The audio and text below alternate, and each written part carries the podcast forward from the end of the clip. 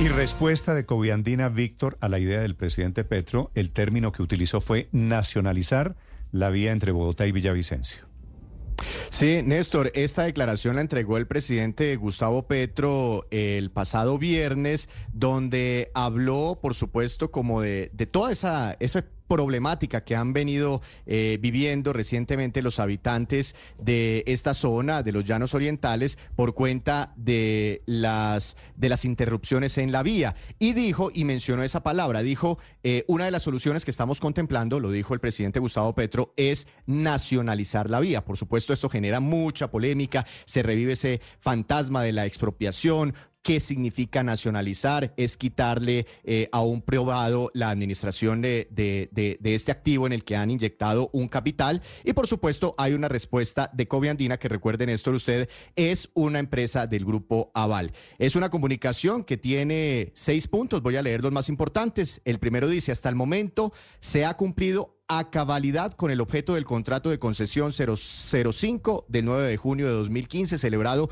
con la Agencia Nacional de Infraestructura bajo el esquema de APP financiado y ya construido 100% con recursos privados, que consistió en la realización de una nueva calzada en el sector Chirajara, kilómetro 63, hasta la intersección Fundadores, kilómetro 85 más 600, y la administración, operación y mantenimiento de toda la carretera Bogotá-Villavicencio. Teniendo en cuenta que el corredor vial, segundo punto, Bogotá-Villavicencio, es uno de los más representativos e importantes para el desarrollo económico y social del país, nuestro propósito es ofrecer la mejor conectividad en la vía siempre y cuando existan las condiciones de seguridad para los usuarios, etcétera, etcétera. Y cierra con este punto, el sexto, Néstor. Coviandina siempre ha estado dispuesta al diálogo y participa de los espacios que ofrecen tanto las autoridades como las comunidades y organismos de control para la búsqueda de estrategias y mecanismos que permitan la planificación, ejecución, verificación y actuación para solucionar dos problemas. Por esto, ratificamos nuestra disposición para que se nos invite a conversar sobre la carretera. Hay reacciones, muchas reacciones. También reaccionó el expresidente Duque diciendo que prácticamente esto es una expropiación y hay un gran debate alrededor de estas declaraciones del presidente Petro sobre la posible nacionalización de la vía llano. Si es nacionalización, por supuesto, significa quitarle la concesión a un operador privado, ¿verdad?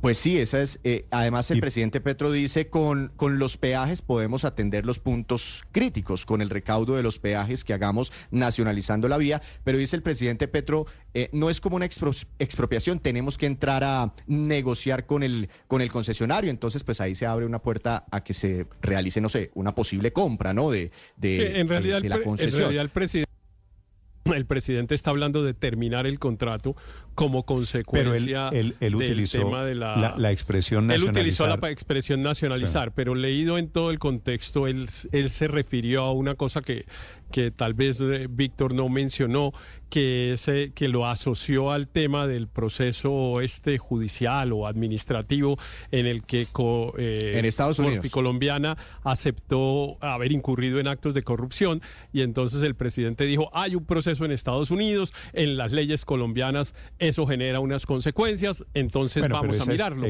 entonces realmente él está es, en la posibilidad de que eh, Corpi colombiana esté en una circunstancia de lo que se llama eh, inhabilidad sobreviniente y que se deba dar por terminado el contrato. Esa sería la justificación, pero no le quita que sea una nacionalización bueno, nacionalización es una palabra que en realidad ni siquiera en la ley existe, pues porque nacionalizar era lo que se usaba por allá en los años 60, cuando las empresas extranjeras, por ejemplo, explotaban. sí, exacto, estatizar, quitarle, quitarle, el negocio a Coviandina, por supuesto. Que, deje de ser, que deje de ser una vía eh, concesionada y que pase a administrarla en vías, como son la gran mayoría de las vías en Colombia, claro. Sí, desde hace 16 años la administra Coviandina.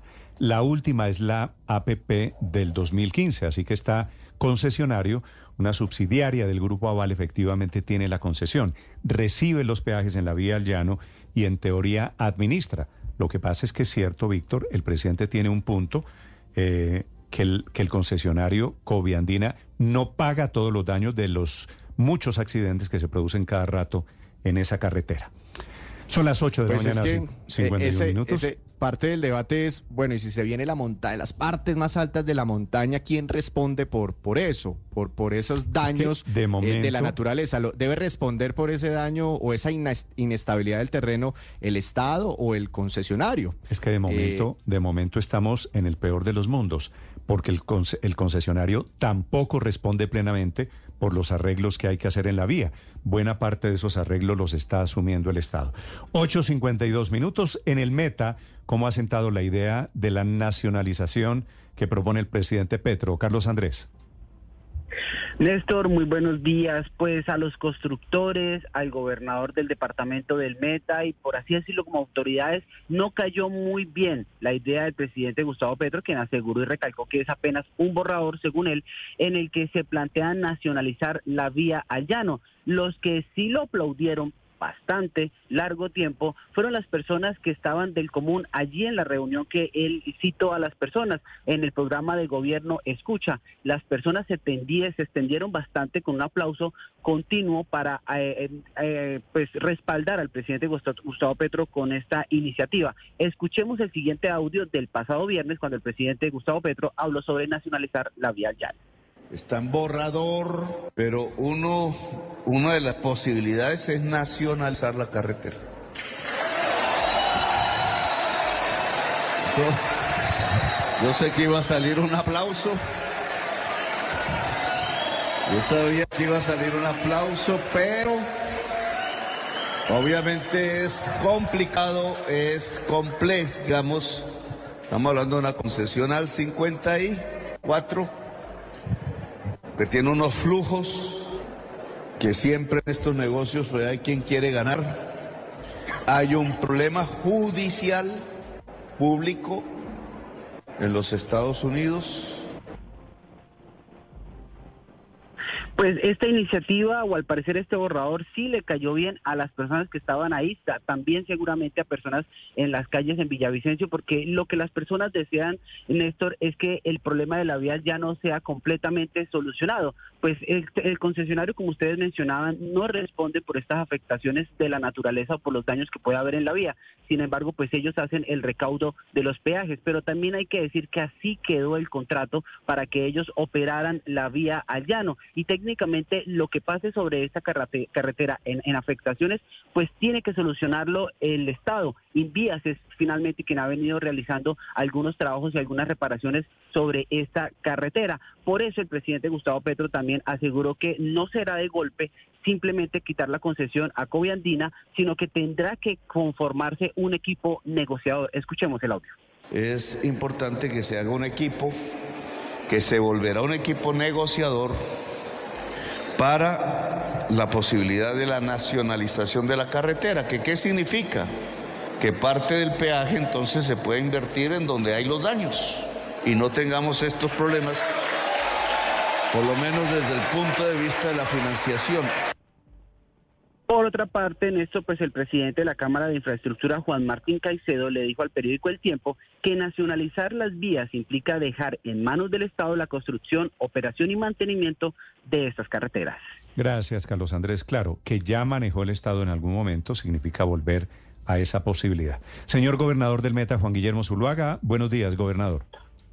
Néstor, buenos días. ¿A usted, gobernador, a la gente de los llanos, le gusta la idea del presidente Petro de nacionalizar esa carretera? Nos genera mucha preocupación. Nos preocupa que pueda salir peor la cura que la enfermedad. Hoy la gente aplaude cuando le digan cualquier cosa que tienda a solucionar un problema que estamos padeciendo hace 50 años. Pero en este último año y un poco más de tal vez dos meses del gobierno del presidente Petro, eso se, han- se nos ha agudizado.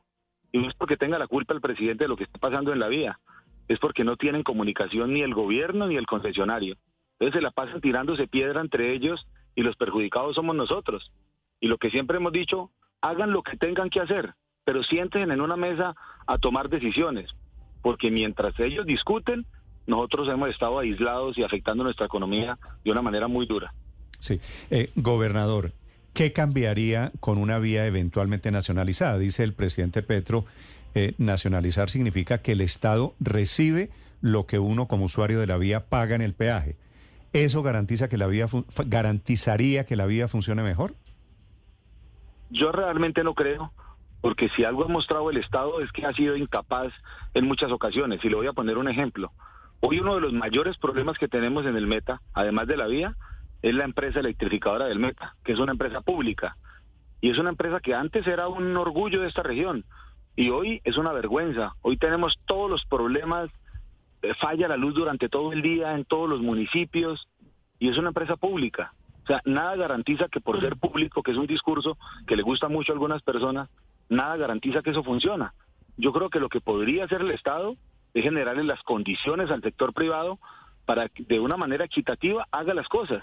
Ese contrato de la concesión, que yo creo que no lo defiende nadie, ni estaríamos ninguno dispuesto a defenderlo, eh, es muy inequitativo, porque es que pagamos los peajes más caros del país y además no tenemos la vía. Entonces lo que uno quisiera es, siéntese, hagan una, una renegociación y el Estado podría articular de una manera muy clara con el privado para hacer las cosas.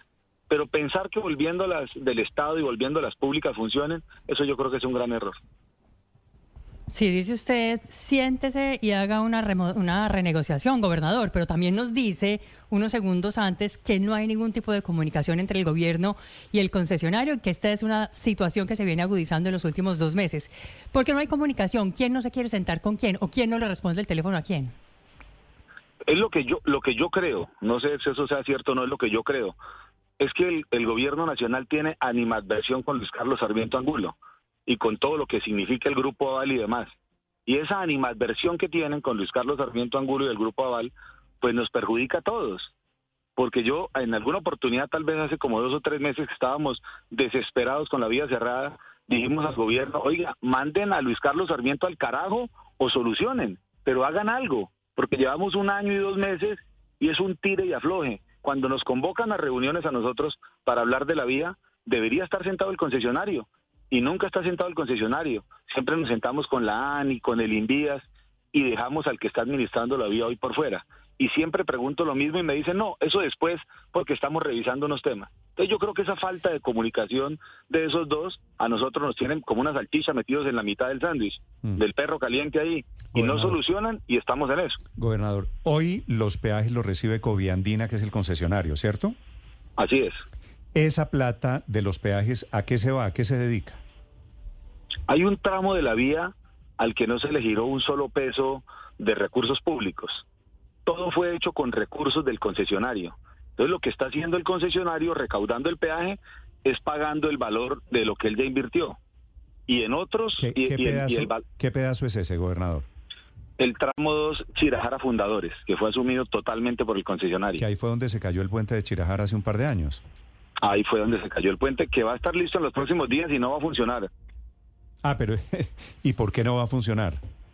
Porque es las cosas más inverosímiles del mundo, Néstor. Hace meses estamos diciendo que van a entregar el puente en los próximos días, pero para utilizar ese puente hay que pasar por el túnel 13 y llevan una discusión de un año y dos meses diciendo quién tiene que reparar el túnel. Si usted o usted lo tiene que reparar y no se han puesto de acuerdo. O sea que el otro mes que inaugura en Chirajara vamos a pasar por un lado a echarle pito y a verlo como un monumento a la desidia, porque no lo vamos a poder utilizar por la falta de comunicación. Eh, gobernador, un poco en el imaginario, eh, el mensaje del presidente Petro es que el grupo Aval recibe los peajes y no invierte plata en la vía y que, y que la plata que sale para reparar la vía cada vez que llueve, cada vez que tiembla, cada vez que hay un derrumbe, es del Estado. ¿Esa es la radiografía correcta de lo que pasa en la vía llano? No del todo, no del todo. El contrato sí tiene mucho, mucho desequilibrio, porque nosotros hemos dicho que el concesionario cogió la carne y nos dejó el hueso, porque está administrando unos tramos de la vía, pero los puntos críticos, que son 54, según dijo el ministro del Transporte, atender esos puntos críticos cuesta un, billón de pesos, un billón. Que eso es eso, es, eso es lo que menciona el presidente Petro eh, cuando está hablando de la nacionalización. Ese es el 54 los puntos críticos. Pero eso eso no lo asume el concesionario, gobernador. Eso no lo asume el concesionario porque no quedó establecido en el contrato de concesión. Es carne y hueso. Y cogen más la carne y el hueso nos lo dejan ahí en el limbo. Y hoy no sabemos de dónde va a salir, ni siquiera el ministro de Transporte sabe de dónde va a salir el billón de pesos para atender los puntos críticos, que son 54. Y un punto crítico es el kilómetro 58.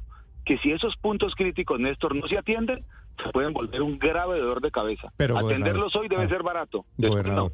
usted, usted que no es petrista, pareciera darle, eh, darle la razón al presidente Petro, porque si el concesionario recibe la plata del peaje, pero no atiende 54 puntos críticos, pues eso quiere decir ese contrato es leonino y solamente está beneficiando a una de las dos partes.